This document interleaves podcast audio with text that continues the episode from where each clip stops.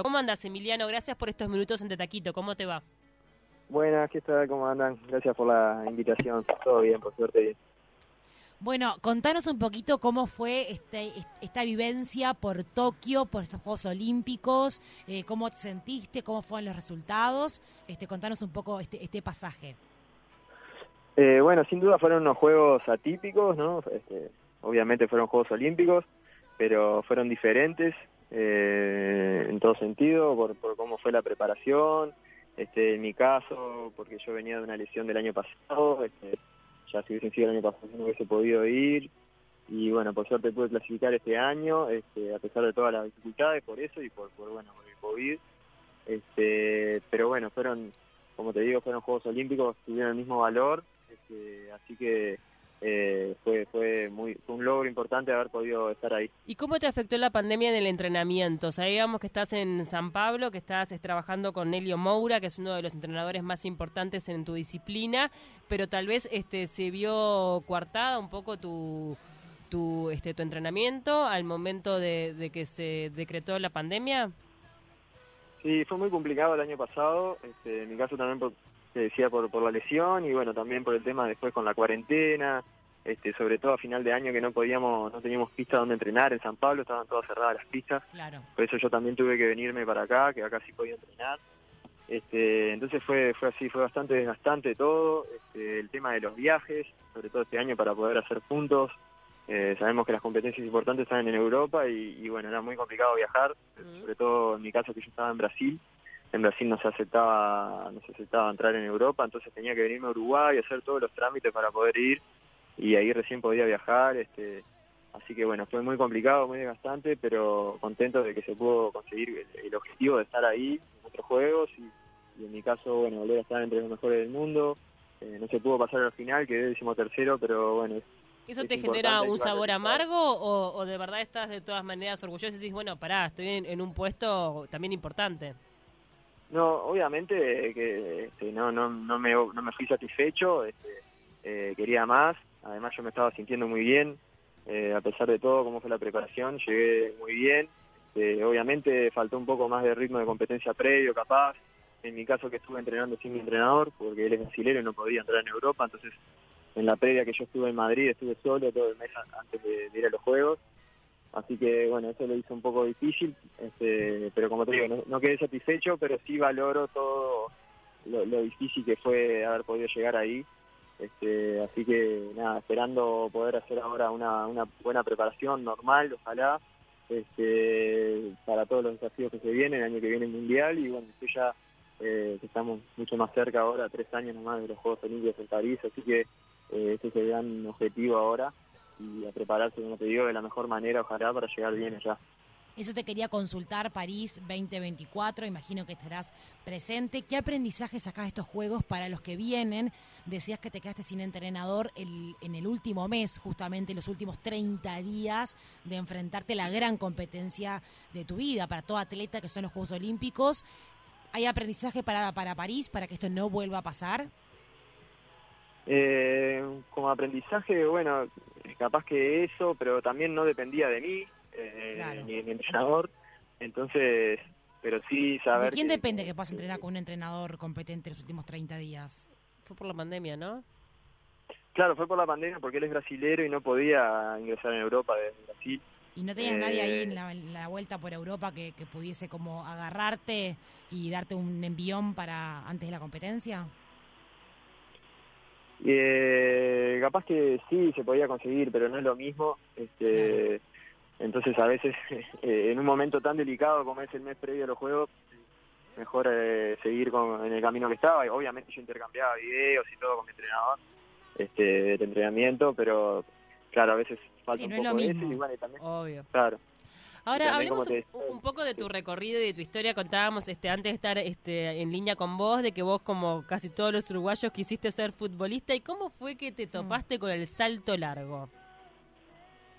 Eh, bueno, como obviamente mi inicio en el deporte, como la mayoría de los uruguayos, fue jugando al fútbol de chiquito. El este, baby fútbol, te lo digo así, ¿no? Y en, sí, en Aufi, en Aufi, jugaba en Bellavista, en Aufi. Eh, y bueno, ahí fue que más adelante empecé con el atletismo, más que nada porque me caracterizaba por correr rápido. Bien. Eh, y bueno, el salto largo es, es una prueba que requiere de, de velocidad también, entre otras eh, eh, cualidades, digamos. Y, y bueno, entonces me iba bien en esa prueba. Obviamente yo de chico hacía de todo. Eh, pruebas de velocidad, lanzamientos, saltos, este, hacía de todo, pero después uno se va enfocando cada vez más en la prueba que le va mejor. En mi caso era el salto largo y además era la que más me gustaba, este, que se facilitó mucho las cosas. Y bueno, me fui dedicando y después yo cuando ya en la adolescencia, digamos, que seguía con el fútbol, hacía atletismo y también estudiaba, era demasiado, ¿no? Para ya cuando uno es más grande que, que se tiene que este, enfocar un poco más, digamos, tuve que, que decidirme y bueno, decidí quedarme con el atletismo porque el fútbol me llevaba mucho tiempo además, eh, entonces preferí dedicarme al atletismo y hacer este, y seguir estudiando. Eh, y bueno, hizo que, que, que seguí después cuando terminé mis estudios, que terminé la facultad acá, porque me decidí irme a Brasil.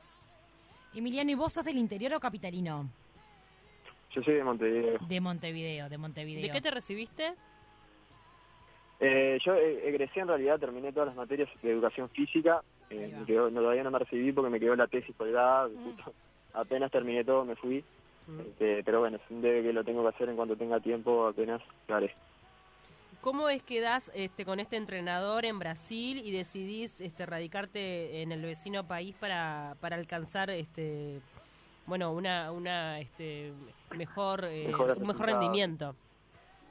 Sí, bueno, Nelio eh, es un, un entrenador que hace mucho se destaca y bueno, en el momento que yo fui, que fue en el 2012 por primera vez, eh, él venía de ser eh, bicampeón olímpico con, con el hombre y con, con la mujer de salto largo en, en Beijing 2008.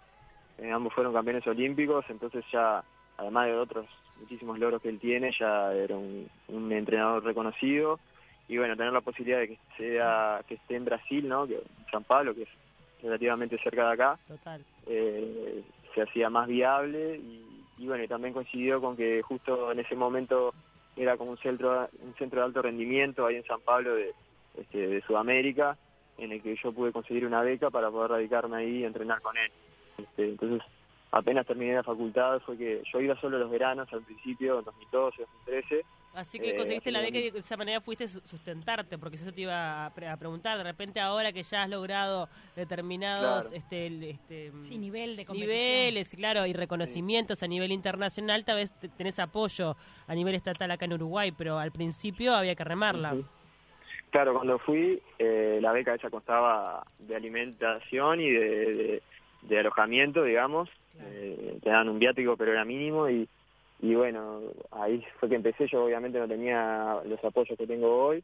El apoyo más grande que tenía era de mi familia, que obviamente acá en Uruguay si no tenés, no contás con ese apoyo en, nuestro, en este tipo de deporte es muy difícil llegar. Eh, y bueno, con eso fui fui escalando y obteniendo resultados y justo ese, ese, ese centro de alto rendimiento se terminó en San Pablo.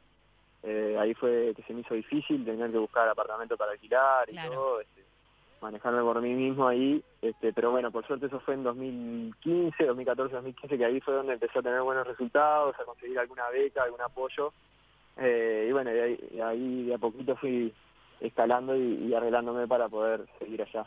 Te quería preguntar justamente por eso, el apoyo de tu familia. San Pablo está muy cerquita, así que estabas relativamente cerca, vivís allá, estás cerca de, Ujú. de- de- de tu familia, los montevideanos. Contame un poco cómo está conformada tu familia, tenés novia, cómo es todo ese viricueto que uno tiene que hacer cuando vive viajando. No, yo estoy solo, vivo solo y, y, bueno, mi familia acá tengo mis padres, a mi hermana. Eh, mis padres, obviamente, antes de todo este tema de COVID, van muy seguido allá. Este, y bueno, yo también vengo seguido acá, así que eh, nos vemos nos vemos constantemente, también nos comunicamos y todo. Este, y bueno, yo vivo solo allá, pero tengo mis compañeros también que somos muy unidos con los compañeros de mi grupo, es un grupo grande de 25 atletas.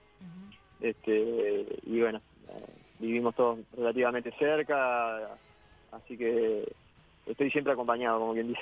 Emiliano, este, para conocer un poquito más de la disciplina, porque sabemos que un centímetro puede llegar a ser decisivo y eliminarte de una competencia. Eh, ¿En qué va? ¿En, en la forma en que uno pone el pie, en la carrera, en, en cómo coloca el cuerpo? ¿Qué es lo que tiene que tener en cuenta al momento de dar ese salto? Eh, bueno, capaz que lo que varía más en eso. Eh, en la distancia, digamos, es el tema de la tabla, ¿no? Que la tabla siempre se mide desde el mismo lugar, desde el límite donde de lo permitido, digamos, a donde empieza lo que ya no se puede pisar, de ahí donde se mide el salto. Entonces, si vos pisás eh, muy atrás, vas a perder centímetros porque se van a medir desde adelante. Ahí marchás. Entonces ahí es donde ahí es donde más varía eso y bueno y después en sí el- en el salto de- del atleta no que de repente puede dejar en la arena una parte del cuerpo más atrás eh, marcar con una mano sin querer que le quedó atrás o un pie eh, porque ellos obviamente miden la parte del cuerpo que queda más cerca de la tabla digamos Claro. entonces eh, ahí que varía eso pero Un sí, día de entrenamiento, ¿cuántos saltos metes? Uh, y depende depende del día depende del entrenamiento pero entre cuatro y seis saltos Ah, tampoco tanto. O sea, no es que vivís saltando por la vida. No, nuestro entrenamiento no es de tanto volumen, sino más de, de calidad, intensidad, digamos. No, y De además me imagino que también eso va acompañado de un acondicionamiento físico, dieta, además. Sí, sí, claro. Emiliano, Obviamente, Bar- No, solo saltos, ¿no? ¿Bar sí o bar no en los Juegos Olímpicos? Esta tecnología, estas cámaras mega que hacen unos zoom in en los pies de ustedes cuando saltan y chequean si efectivamente pisaron o no pisaron la línea. ¿Qué opinas de toda esta, tecnología que, que un poco nos mata la garra charrúa, no? Eh, no, eso siempre existió en mi prueba hace años, siempre se muestra eso. Lo que sí es nuevo, que a mí no me convence mucho, es A el ver. tema de la medición, que ellos lo hacen desde cámaras que están en el techo.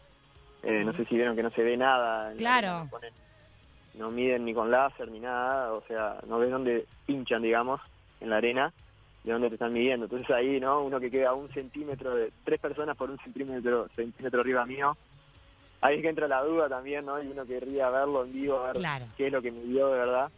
Este, pero bueno, tenemos que confiar en, en los jueces, obviamente, eh, que se supone que están preparados para eso. y- La tecnología. ¿Hasta cuándo te quedás acá en Uruguay y cuándo partís nuevamente para San Pablo?